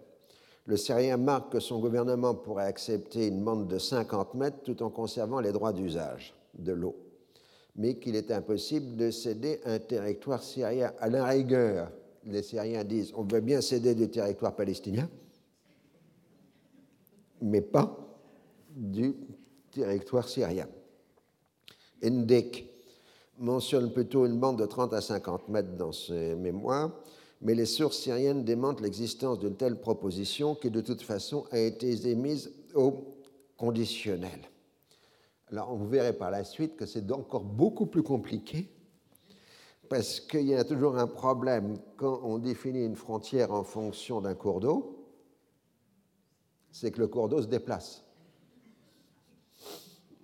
Et or, euh, le fait que nous sommes en période de sécheresse et que le lac a régressé. Donc, si on prend le tracé de la frontière internationale de 1723, euh, la frontière internationale de 23 n'est plus à 10 mètres du lac, mais à 500 mètres. Euh, ce qui complique euh, encore les choses. Est-ce que l'on discute en fonction de la disposition du lac en 1949 ou par rapport à la disposition actuelle du lac Du problème supplémentaire, si le lac grossit, est-ce que la frontière se déplace?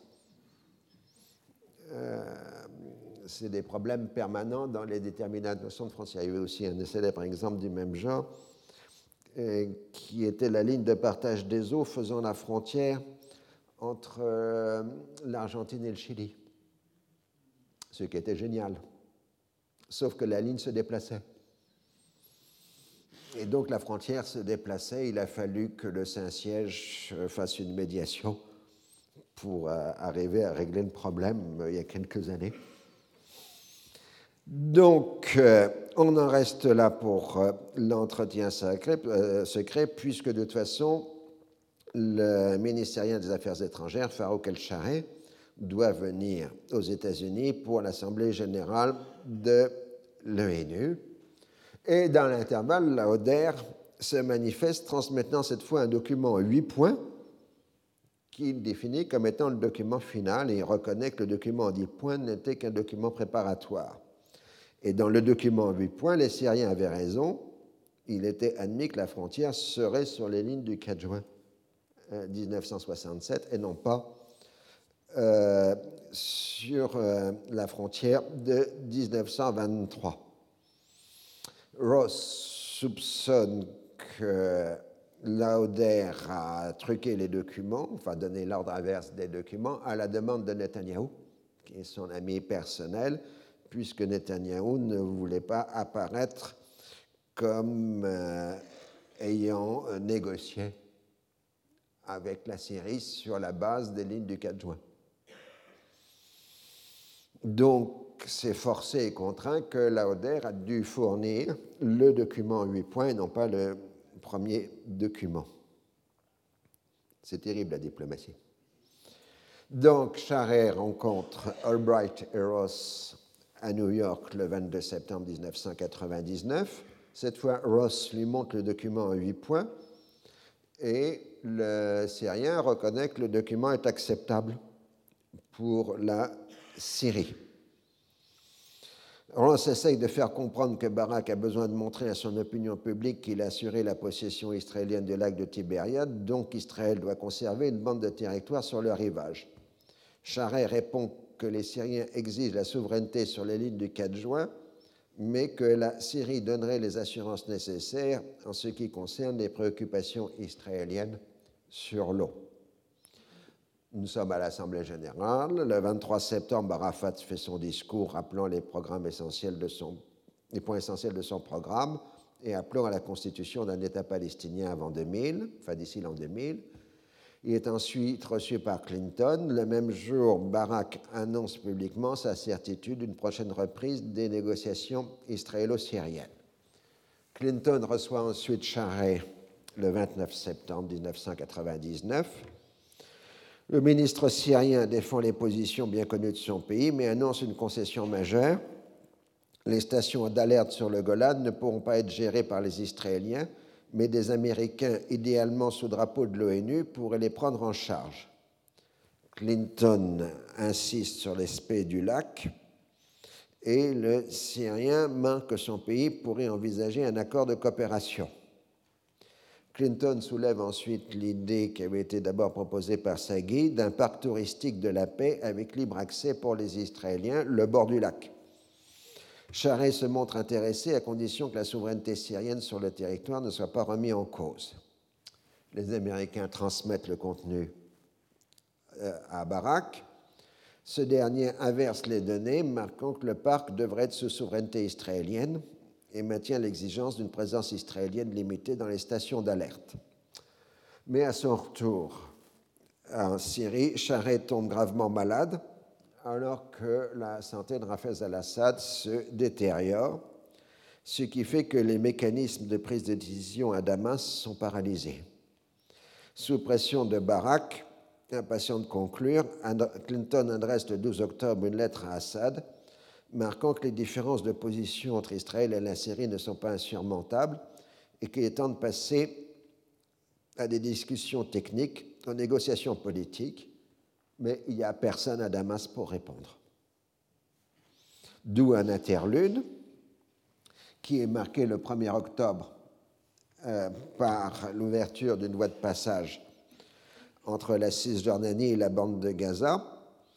C'était prévu pour le 1er octobre, mais a été retardé par fait de la difficulté de définir les conditions de sécurité et de liberté de circulation qui donne l'autorisation de passer, c'est-à-dire des cartes magnétiques, et la question d'un droit de contrôle des voyageurs par les Israéliens. Et on trouve finalement des compromis. La demande de passage se fera au bureau palestinien, qui transmettra ensuite aux Israéliens pour un contrôle de sécurité. Les voyageurs acceptés recevront des cartes magnétiques valables pour un an dans un bureau commun israélo-palestinien les Palestiniens pourront utiliser leur propre véhicule. La circulation des bus se fera en convoi escorté par la police israélienne et l'accord est signé, comme vous le voyez, le 5 octobre 1999. Après une série de résolutions de problèmes dits techniques, la voie de passage longue de 45 km reprenant des routes déjà existantes est ouverte le 25 octobre ce qui offre un incontestable mieux pour la population palestinienne. Beaucoup de jeunes de Gaza découvrent ainsi la Cisjordanie qui leur apparaît comme un espace de liberté par rapport à la grande prison que constitue leur territoire d'origine. En Cisjordanie, on s'inquiète du risque que constituerait l'afflux de chômeurs de Gaza, ce qui pourrait pousser à la baisse des salaires locaux Hein, parce qu'il existe un grand différentiel de niveau de vie entre euh, la bande de Gaza et euh, la euh, Cisjordanie. ça, c'est une vieille règle générale. En gros, les salaires de Gaza sont des salaires égyptiens. Et en moyenne, les salaires de la Cisjordanie sont le double de ceux de Gaza, enfin le niveau de vie en tout cas de la Cisjordanie est le double de celui de Gaza. J'étais en balade en Cisjordanie à l'époque et les gens étaient très inquiets de voir arriver des milliers de gaziotes euh, dans la Cisjordanie. L'unité nationale se heurte toujours à des problèmes sociaux. Euh, on libère 150 prisonniers, ce qui provoque toujours le même drame, puisque les Israéliens comprennent dans le lot un certain nombre de personnes ayant déjà purgé l'essentiel de leur peine, c'est-à-dire qui sont simplement libérés trois ou quatre mois avant la fin de peine. D'où des rejets de la liste, des discussions à un plus finir et finalement des compromis. La libération a lieu le 15 octobre. Sans préjuger des futures frontières, ni de la nature juridique de l'entité palestinienne. Barak évoque la nécessité d'une séparation entre Palestiniens et Israéliens qui pourrait la prendre la forme d'une clôture permanente entre les deux territoires, ce qui permettrait l'établissement de relations de bon voisinage. Les Palestiniens qui connaissent toutes les dépendances qu'ils ont envers Israël ne sont pas enthousiastes à cette perspective et on les comprend et puis surtout ça ne règle pas le problème essentiel, qui est Jérusalem. Vous pourrez mettre toutes les clôtures que vous voulez, mais euh, si Jérusalem fait partie du territoire palestinien, euh, il ne peut pas y avoir de clôture, sinon c'est rompre l'unité euh, de la ville sainte. Ou alors c'est considéré dès le départ euh, que Jérusalem se trouvera en dehors de l'État palestinien, puisqu'il y aurait une clôture entre Jérusalem et l'État euh, palestinien. Euh, en matière de colonisation, les Palestiniens parlent de la folie de la colonisation israélienne sous euh, Barak, ce qui indigne l'intéressé qui dit que ce sont des questions à régler non en public mais lors des négociations. Il ajoute que de toute façon, il s'agit des blocs de peuplement qui doivent destinés à rester israéliens. En même temps, Barak fait décider par son gouvernement le démantèlement de quelques colonies considérées comme illégales. Ce sont 42 implantations sauvages installées durant les derniers mois du gouvernement Netanyahou, avec la bénédiction de Sharon qui avait appelé les colons à s'emparer des hauteurs. Elles occupent des positions stratégiques et interdisent la constitution d'un espace palestinien homogène. Après discussion avec les associations de colons, leur nombre à évacuer est réduit à 12 sur les 42 et de facto, les 30 autres se trouvent légalisés.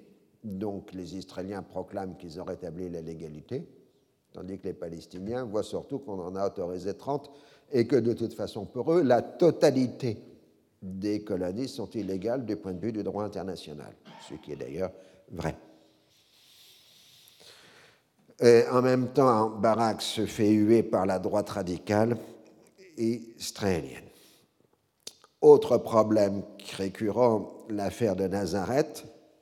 Vous savez, l'affaire créée par l'autorisation israélienne de construire une mosquée à proximité de la basilique chrétienne qui serait de taille réduite pour ne pas gêner les chrétiens. Les églises s'insurgent et menacent de fermer les lieux saints lors des fêtes de Noël, alors que l'on s'attend à un afflux considérable de pèlerins puisque c'est le changement de millénaire. Et on parle aussi de l'éventuelle annulation de la visite du pape prévue pour le printemps 2000. Pour trouver une solution de sortie, le gouvernement israélien propose que la mosquée soit construite en 2001 c'est-à-dire après les fêtes du millénaire. Les islamistes rejettent l'offre. Les 21 et 22 novembre, tous les lieux saints chrétiens, y compris ceux sous la juridiction de l'autorité palestinienne, sont fermés en manifestation de protestation. Arafat tente une médiation, ce qui déplaît au gouvernement israélien, mais les islamistes concernés refusent de lui reconnaître la moindre autorité. Le Saint-Siège accuse Israël de chercher à attiser les tensions entre chrétiens et musulmans à Nazareth. À dire vrai, les églises chrétiennes montrent aussi leur incapacité à se mettre d'accord. En raison de l'afflux attendu de pèlerins, il serait souhaitable d'élargir l'accès à l'église du Saint-Sépulcre afin d'améliorer la sécurité de l'édifice, puisque si vous connaissez Saint-Sépulcre, il n'y a qu'une demi-porte ouverte au public. L'autre battant est fermé et muré. Or, ce que les Israéliens voudraient pour des raisons d'afflux de pèlerins, c'est de supprimer la partie du bâton muré et de rétablir la totalité de l'accès au Saint-Sépulcre. Mais cela changerait toutes les répartitions de parcelles de la basilique entre les différentes églises chrétiennes et on n'arrive pas à un accord. Euh, je saute, puisque c'est en dehors de notre programme, euh, sur l'affaire de Nazareth. Finalement, le gouvernement israélien va l'enterrer quand ils s'apercevront que les islamistes, euh, ayant utilisé le droit israélien pour obtenir l'instauration d'une mosquée, sont prêts à le faire dans les zones peuplées par des juifs et non plus par des arabes en Israël. Alors, du coup, ils trouvent que c'est un précédent inquiétant et laisseront tomber l'histoire de la mosquée euh, de Nazareth. Euh, enfin, euh, les autorités israéliennes prennent des mesures préventives contre ce qu'on appelle la fièvre ou le syndrome de Jérusalem, qui est les crises de millénarisme aigu que peuvent prendre certains pèlerins, chrétiens en particulier, mais aussi juifs, en temps général à Jérusalem, des accès de folie. En général, les gens communiquent directement avec Dieu. Euh, alors, avec le changement de millénaire, on risque d'avoir un accroissement euh, des cas, d'où des arrestations préventives et des expulsions de pèlerins chrétiens soupçonnés de vouloir communiquer directement avec le Messie, avec Dieu, avec tout ce que vous voulez, euh, etc. C'est ce qu'on appelle le syndrome de Jérusalem. C'est spécifique à l'endroit. Allez savoir pourquoi. Euh, la Norvège organise les 1er et 2 novembre 1999 un sommet Clinton-Arafat-Barak à l'occasion de la commémoration de la mort de Rabin. La Russie est aussi présente en rappel qu'elle est officiellement depuis Madrid coparraine du processus de paix. Poutine fait ses débuts diplomatiques à cette occasion. Il est toujours au pouvoir d'ailleurs. Ou il est revenu, je ne sais pas comment il faut dire. Il est pour l'instant seulement chef de gouvernement depuis le 9 août 1999. C'est Eltsine qui est toujours président de la Fédération euh, de Russie. Alors tout le monde euh, rappelle et célèbre la mémoire de Rabin et euh, on fait un feu de bons sentiments. À l'occasion, Clinton reçoit séparément Barack et Arafat avant une réunion commune. Les premiers ministres israéliens ne comprennent pas l'assistance palestinienne sur la colonisation, puisque de toute façon, les permis de construire ne seront appliqués qu'après la signature de l'accord final. Le président américain est complètement subjugué par le premier ministre israélien qui a réussi à le persuader qu'il n'y a aucun problème insolvable, même la colonisation au Jérusalem.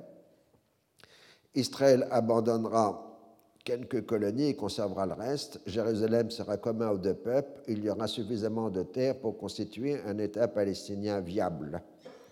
Ça, c'est dans ce qu'on appelle les Clinton Tips, donc ces documents très intéressants qui, ont, qui sont les enregistrements de Clinton euh, faits sous forme de journal en quelque sorte.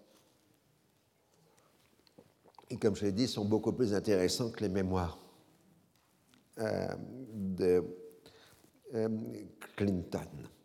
Il semble que c'est là où apparaît pour la première fois l'expression État palestinien viable, qui deviendra un mantra jusqu'à aujourd'hui pour les négociations. Ça veut dire, si vous retraduisez, ça veut dire euh, sans un retour aux lignes du 4 juin 67. Hein. Il faut retraduire la langue diplomatique, il faut avoir un décodeur.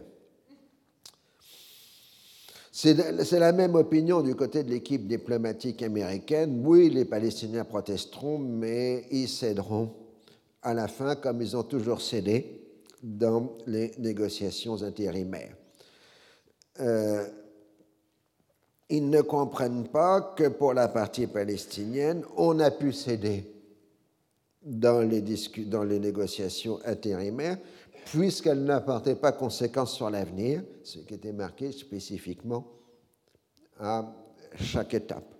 En revanche, du côté palestinien, on est décidé à être ferme euh, pour la négociation euh, finale. On ne cédera pas.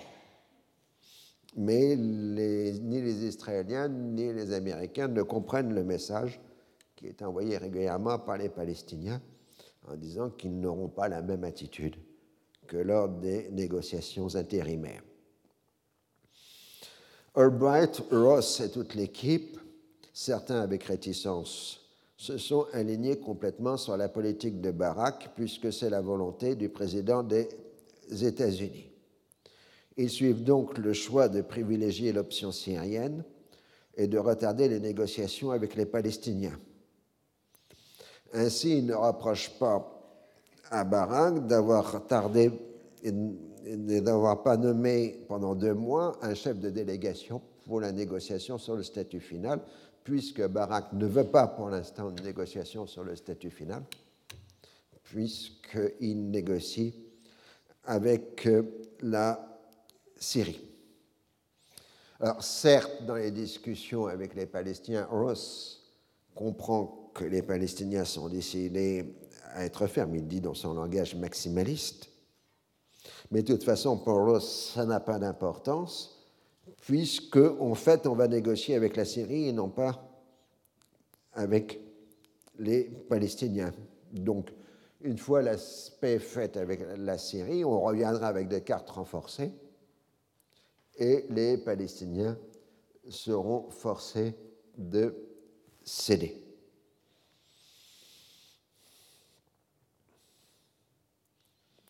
Alors, il y a des négociations, des discussions aussi qui portent euh, sur l'application ou non de la résolution 242 à la Cisjordanie, avec toujours le même mantra que personne n'avait reconnu l'annexion de la Cisjordanie par la Jordanie en 1950, ce qui est faux. et de toute façon, sur le plan juridique, personne n'avait émis de réserve lors de l'entrée de la Jordanie à l'ONU en 1955. Euh, donc, euh, c'est un euh, mantra israélien qui n'a aucun fondement juridique, les Israéliens répétant que seul le Pakistan et la Grande-Bretagne avaient reconnu la dite annexion, ce qui n'est pas le cas.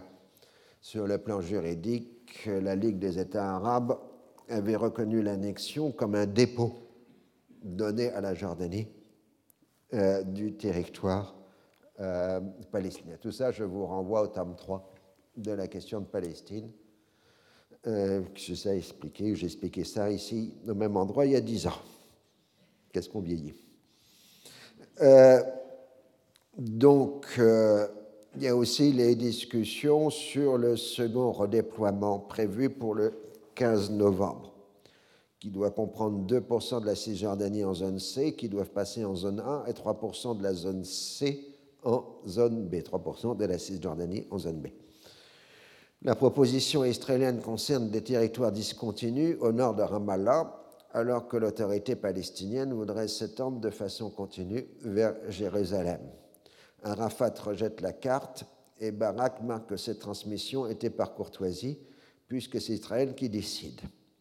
En dépit d'une réunion Barak-Arafat tenue au dernier moment, le transfert se trouve ainsi retardé et Denis Ross, qui était venu discuter du règlement final, doit se concentrer sur ce contentieux.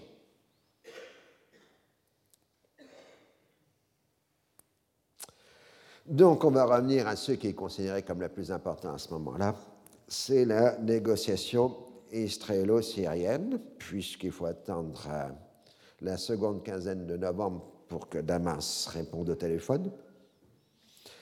Et la réponse n'est pas encourageante, puisque le message de Assad, c'est qu'avant toute négociation, Israël doit accepter les lignes du 4 juin 67 comme frontières. Il ne voit pas l'intérêt de stations d'alerte et évoque les droits syriens sur les eaux du lac de Galilée. Barak n'est pas découragé et presse les États-Unis d'agir. Il voudrait même que Clinton se rende à Damas pour pousser à la négociation, ce qui ferait un effet de choc.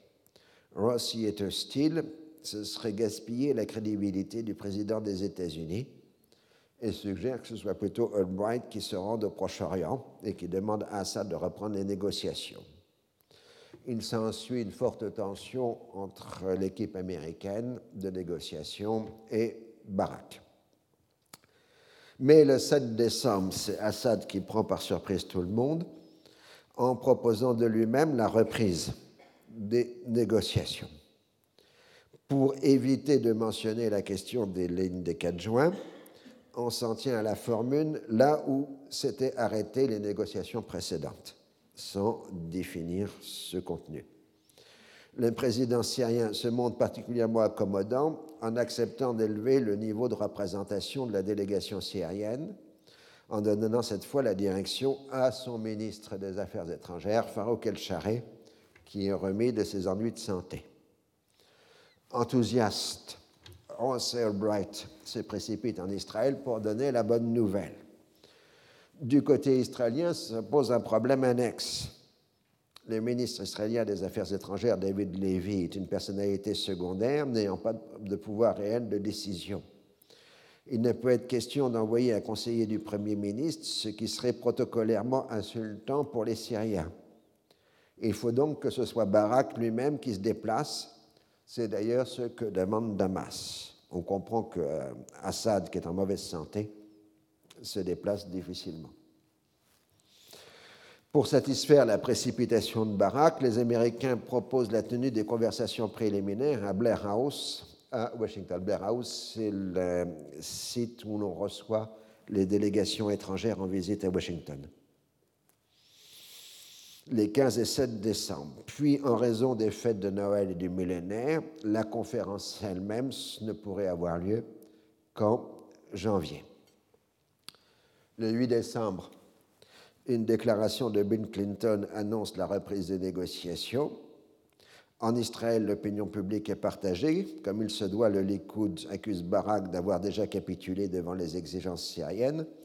Surtout, la coalition commence à se fissurer dès qu'il s'agit de prendre une décision fondamentale.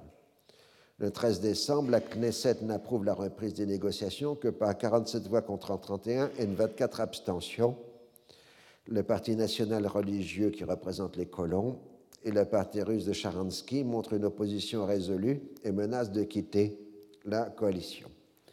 Je rappelle que Sharansky est un ancien refusnik soviétique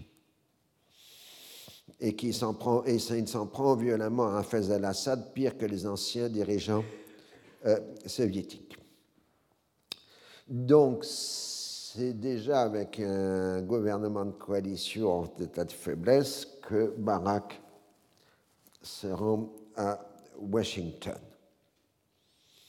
Il est obsédé par le défaut majeur du système politique israélien, la fuite d'informations en dehors de la question de l'armement nucléaire, où les peines de prison sont particulièrement lourdes en cas de divulgation d'informations, il est pratiquement impossible de conserver un secret d'État en Israël. Aussi bien dans l'administration qu'au gouvernement, il y aura toujours quelqu'un pour informer la presse. J'avais discuté avec des diplomates français qui me disaient que c'était prodigieux. Dans les 24 heures, on a dans la presse israélienne le contenu des discussions du gouvernement. Aussi bien donc, avec un gouvernement de coalition au projet contradictoire, il est difficile de sortir de l'immobilisme sans risquer de faire éclater la majorité.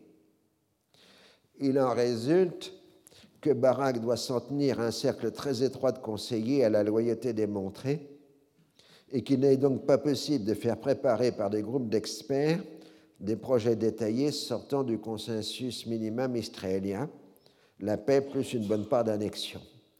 La moindre étude de ces questions redoutables serait immédiatement dans les journaux et provoquerait des affrontements politiques. Ce qu'on appellerait en France l'exercice solitaire du pouvoir se fonde ainsi sur cette contrainte, mais correspond aussi à la personnalité de Barak, convaincu de ses mérites propres et enclin à considérer les autres comme des personnes de moindre valeur.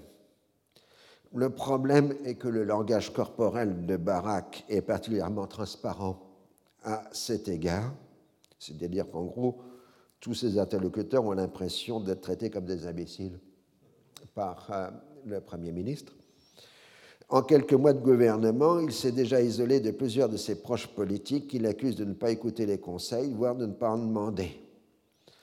Et au sein du Parti travailliste, on l'accuse de ne pas être un vrai socialiste, mais de vouloir utiliser le parti pour créer une nouvelle formation politique vouée à son propre service. C'est le reproche symétrique que l'on faisait à Netanyahou euh, pour euh, le Likoud. S'inspirant de la stratégie militaire de l'offensive, Barak compte sur une négociation intensive à huis clos et sans interruption jusqu'au résultat final. Or, il y aura plus de deux semaines de coupure entre Blair House et la reprise des négociations. Alors qu'au début, il voulait restreindre la part à Parsi aux, Américains, maintenant il compte sur eux pour obtenir des concessions supplémentaires des Arabes. Après avoir pressé le mouvement pour obtenir un règlement à l'arraché, voilà qu'il se met à retarder le moment des échéances finales. Cela ne peut que déconcerter ses interlocuteurs américains à qui il explique qu'il n'a pas le droit à l'erreur. S'il échoue une fois, il n'y aura pas de seconde chance, d'où sa prudence soudaine.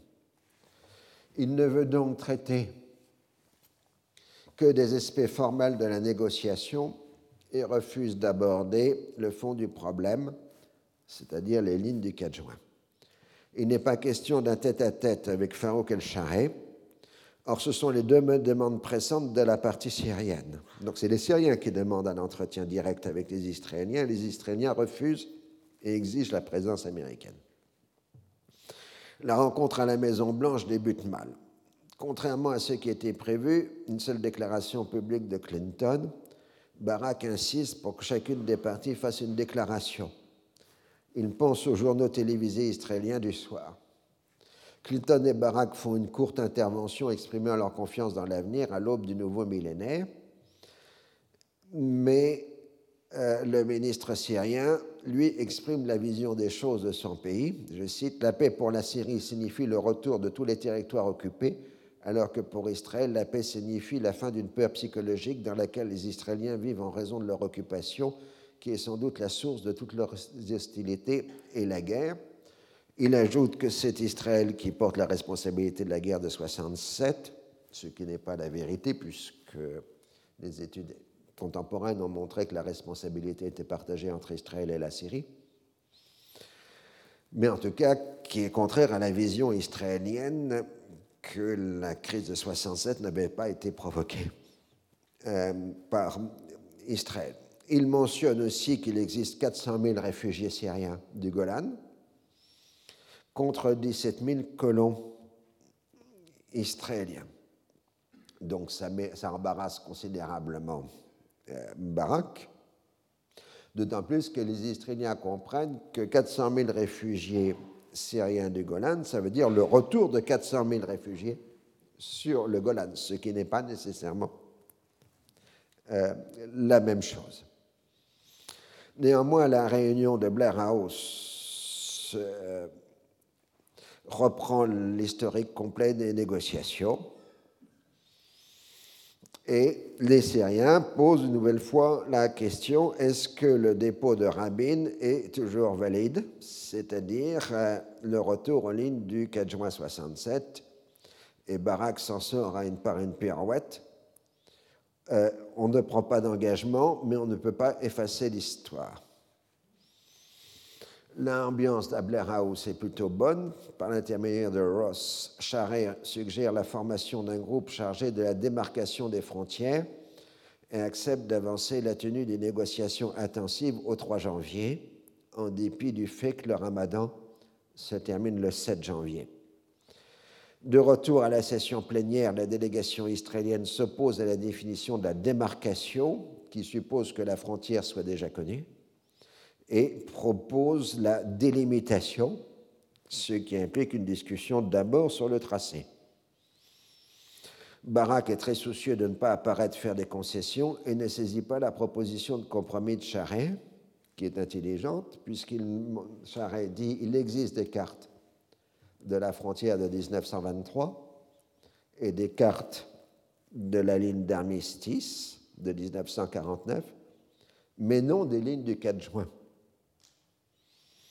Donc, on peut négocier le retour aux lignes du 4 juin sans être lié formellement à un tracé préalable. Mais Barak ne comprend pas la proposition syrienne.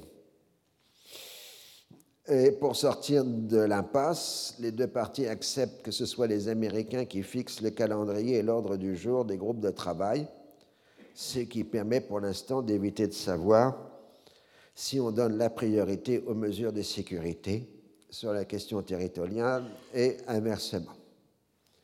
Charest sort particulièrement optimiste de la réunion. Pour lui, il est clair qu'Israël a accepté le principe du retour aux lignes du 4 juin et que l'on va aborder immédiatement la question de la démarcation de la frontière. C'est ce qu'il signifie aux ambassades arabes à Washington. Et Assad fait alors un geste supplémentaire en acceptant à la demande de Clinton l'envoi d'une mission de légiste américain, médecin légiste américain, chargé de retrouver les restes de soldats israéliens disparus dans la Beka en 1982. Il se trouverait dans un cimetière de Damas, mais l'information se révélera fausse. Mais en revanche, Barak se montre particulièrement anxieux. Il explique aux Américains que pour convaincre son opinion publique, il lui faudrait d'autres gestes arabes comme la reprise des négociations avec le Liban, l'élévation du niveau des relations diplomatiques avec plusieurs pays arabes, une zone franche dans le Golan, ainsi qu'une forte aide économique et militaire à Israël pour compenser le retrait. Surtout, il ne veut toujours pas s'engager sur le tracé définitif de la frontière avec la Syrie et souhaite une rencontre préalable avec Assad. Ross lui répond que le président syrien ne s'engagera qu'une fois connus les détails complets de l'accord. La diplomatie américaine s'active envers les différents pays arabes pour obtenir l'élévation des relations diplomatiques avec Israël. Les réponses sont courtoises mais évasives. On attend les résultats des négociations pour s'engager. En revanche, les responsables syriens déclarent publiquement que le Liban et la Syrie feront la paix ensemble. En cette fin d'année 1999, l'administration Clinton est essentiellement préoccupée du soutien accordé à Barak face à son opinion publique, dont on connaît les aspirations par des sondages, c'est-à-dire la paix plus le Golan. Il est vrai que le Likoud tente d'arrêter le processus en proposant de fixer la majorité au futur référendum sur le Golan en fonction des inscrits et non des votants, ce qui impliquerait en moyenne de 60% de votants pour faire passer le référendum. L'argument avancé est qu'il faut neutraliser le vote des Arabes israéliens. De surcroît, la majorité gouvernementale israélienne se divise dangereusement sur les questions budgétaires, les laïcs voulant couper les crédits aux écoles religieuses euh, du chasse, d'où un psychodrame entre les deux branches de la coalition. Euh, finalement, on trouve des accommodements, mais la coalition est encore plus atteinte qu'auparavant. Dans la perspective américaine, on n'a pas à prendre compte les susceptibilités des opinions publiques arabes qui ne sont pas considérées comme des facteurs importants dans les équations politiques. Après tout, les régimes arabes ne sont pas des démocraties, puisqu'ils ne sont pas des démocraties, on n'a pas besoin de tenir compte des opinions publiques. C'est ce que déclare en pratique le, le responsable de la presse au département d'État le 12 janvier 2000. Uh, we don't expect the Syrian government to submit any potential agreement to the people of Syria for a referendum in the same kind of way the Israeli government does so. Ah, donc, ce point de vue. Et donc, euh, les Américains ne voient en perpétuité que le soutien à Barak et s'étonnent toujours du peu d'enthousiasme des pays arabes à suivre cette voie. De toute façon, la diplomatie américaine a un défaut très grave, c'est qu'elle ne compte plus sur le rôle des arabisants, des arabistes du département d'État, puisque dans la langue politique américaine, arabiste est devenu un mot grossier qu'il ne faut pas utiliser. Et pour faire carrière, ceux qui connaissent l'arabe au département d'État ont pris l'habitude de se censurer et donc ne transmettent plus à l'échelon plus élevé des analyses qui iraient contre l'opinion euh, du euh, sommet. Les premiers à être inquiets de l'évolution des rapports israélo-syriens sont les Palestiniens. Les négociations sont gelées. Alors, on fait quelques gestes, une rencontre euh, Arafat-Barak, etc., mais ça ne donne rien. Mais on va quand même faire le sommet de Shepherdstown on a encore à peu près dix minutes. La volonté de Barak d'éviter toute fuite a imposé le choix d'un lieu isolé à la négociation.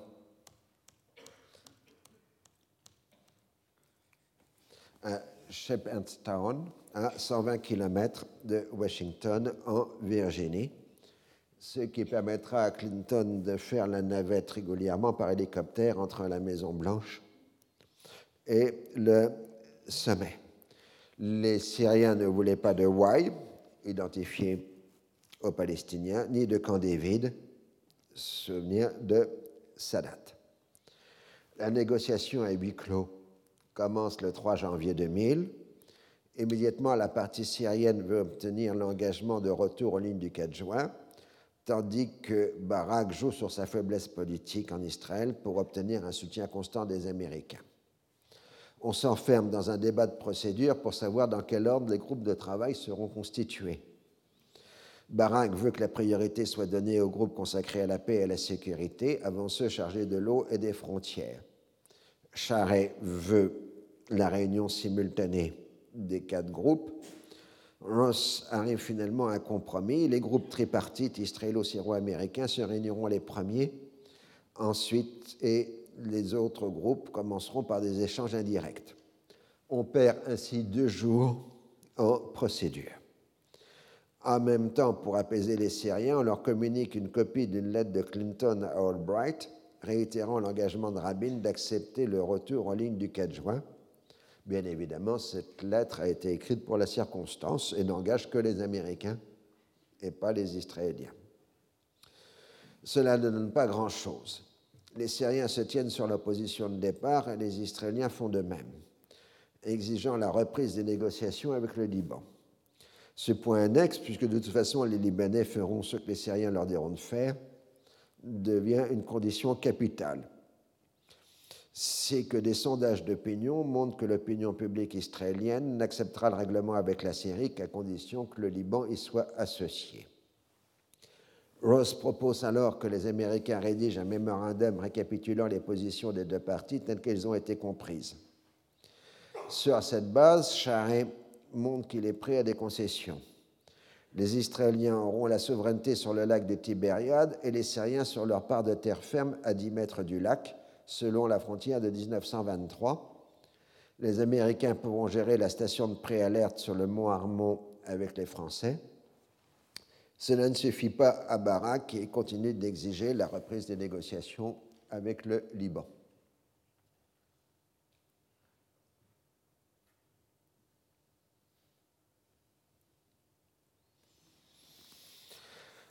Afin d'éviter une impasse, les Américains rédigent un projet, draft de traité de paix entre Israël et la Syrie, qui est présenté par Clinton le 7 janvier 2000. Là, vous avez la photo des rencontres euh, de Shepherd Down avec Barack, Albright, Clinton, euh, Sandy Berger et Charest. Euh, sur chaque point sont mises entre parenthèses les positions de divergence des partis et non les convergences. Il apparaît ainsi que les Syriens ont accepté le principe de la paix et que les Israéliens refusent toujours leur retour aux lignes du 4 juin. Après avoir étudié le document, la partie syrienne montre une certaine flexibilité en ce qui concerne les mesures de sécurité réciproque, le contrôle des ressources en eau. Les Israéliens ont besoin de garanties sur la qualité et la salinité de la ressource. Parce que quand on discute de l'eau au Moyen-Orient, on prend en compte à la fois le volume et le degré de salinité. Or, ce qui est très important pour le lac de Tibériade qui sert de réservoir pour tout le réseau d'alimentation en eau d'Israël, euh, c'est l'arrivée des eaux du Liban, du Razbani et du Wazani, parce que l'eau qui vient des affluents euh, du, venu du Liban est complètement dépourvu de sel et abaisse donc le niveau de sel euh, du lac de Tibériade. Donc, dans la discussion, on, mesure à la fois l'eau et la salinité. Donc, euh, il y a un certain nombre d'ouvertures syriennes, mais pas d'ouvertures israélienne. Les Américains s'inquiètent. Si ça continue de cette manière, Assad aura le sentiment qu'il a une nouvelle fois fait des concessions sans rien obtenir en retour. Dans ce cas, il se retirera de la négociation. De fait, lorsqu'on arrive à la frontière, les Israéliens s'en tiennent au contenu juridique d'une frontière internationale sans vouloir en définir le tracé ils s'en tiennent à leur interprétation de la résolution 242 qui autoriserait des annexions afin d'assurer la sécurité des nouvelles frontières. Mais la réponse syrienne, c'est que sans retour aux lignes du 4 juin, il n'y a pas de négociation et pas d'autres sujets à traiter. Barak veut se montrer euh, un défenseur acharné des intérêts israéliens et donc ne pas se précipiter dans la négociation. Mais surtout de peur des fuites, les négociateurs israéliens ne sont pas autorisés à entretenir des rapports euh, off-record, en off, euh, de façon informelle, si vous voulez, en français, avec les négociateurs israélien. Seul Barak a la possibilité de modifier les positions et son équipe ignore même quelles sont ses intentions, d'où la paralysie de l'équipe israélienne. Clinton tente une ultime médiation. Au dîner final, Barak couvre de compliments la série son président et son ministre des Affaires étrangères, mais ce dernier répond qu'il avait été trahi. Après Blair House, il avait convaincu Assad que Barak était sérieux dans son intention de faire la paix. Or, il n'a pas répondu aux ouvertures syriennes. Il se demande s'il sera possible de continuer les négociations. Clinton exprime en privé à Barak son mécontentement. Vous avez remporté cette session, mais encore une autre comme celle-là, ce sera un désastre complet pour vous comme pour moi. A wholesale disaster for you and for me. L'Israélien répond que c'est un enjeu existentiel pour Israël. Il est amené à prendre plus de risques que Assad ou Clinton. Dans son fort intérieur, le président américain lui reproche d'avoir égaré la diplomatie américaine. S'il avait connu les intentions de Barak, on aurait travaillé à préparer les Syriens. Cela aurait été, selon la formule de James Becker, un autre kabuki diplomatique. En même temps, il reproche aux Syriens de vivre isolés du monde. Ils ne sont pas habitués à s'entendre dire non, d'où la vivacité de leur réaction. Le 11 janvier, les délégations se séparent, mais on annonce la reprise des discussions pour le 19 janvier. À son retour en Israël, Barak doit faire face à une manifestation de masse à Tel Aviv contre le retrait du Golan, si les estimations entre les organisateurs et la police varient entre 150 000 et 500 000, il est incontestable que c'est un grand succès vu la taille de la population israélienne. Néanmoins, euh, Clinton accepte de se porter garant d'un retour israélien aux lignes du 4 juin. Il a l'intention de le dire à Assad par téléphone après le retour de Charest à Damas. C'est indispensable pour la poursuite de la négociation. Mais en Israël, une fuite révèle le 13 janvier le contenu du projet américain, montrant au public l'importance des concessions syriennes et la fermeté de Barak en ce qui concerne le tracé de la frontière. Alors Barak fera ultérieurement porter la responsabilité de la fuite sur les négociateurs américains, tandis que les Américains diront que c'est Barak qui a organisé la fuite lui-même, afin de montrer combien il était ferme euh, dans la négociation. Le négociateur syrien se trouve ainsi critiqué dans son propre pays, du fait, en dépit des assurances de Clinton, les, Syriens durcissent leur position il n'y aura de reprise des négociations israélo-libanaises qu'une fois la question de la démarcation de la frontière syrienne réglée.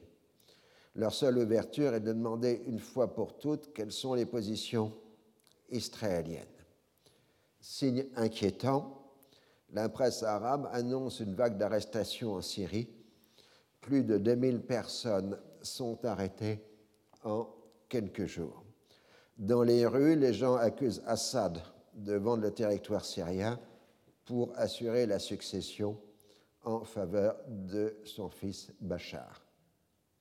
Donc, si vous voulez, là, il y a bien une réaction hostile de l'opinion publique en Syrie. Bon, évidemment, le régime répond comme il a toujours répondu, c'est-à-dire euh, par la violence, mais en même temps, c'est aussi un signal pour euh, al-Assad à un moment où la question de la succession est en train de se poser directement parce que la santé de Rafez al-Assad se détériore de jour en jour, euh, que euh, euh, c'est un dossier, la succession risque de devenir un dossier prioritaire par rapport à la paix avec Israël et il faut assurer la section dans les meilleures conditions, donc ne pas paraître céder aux exigences israéliennes. Alors, va-t-il y avoir une paix israélo-syrienne Vous le saurez la semaine prochaine.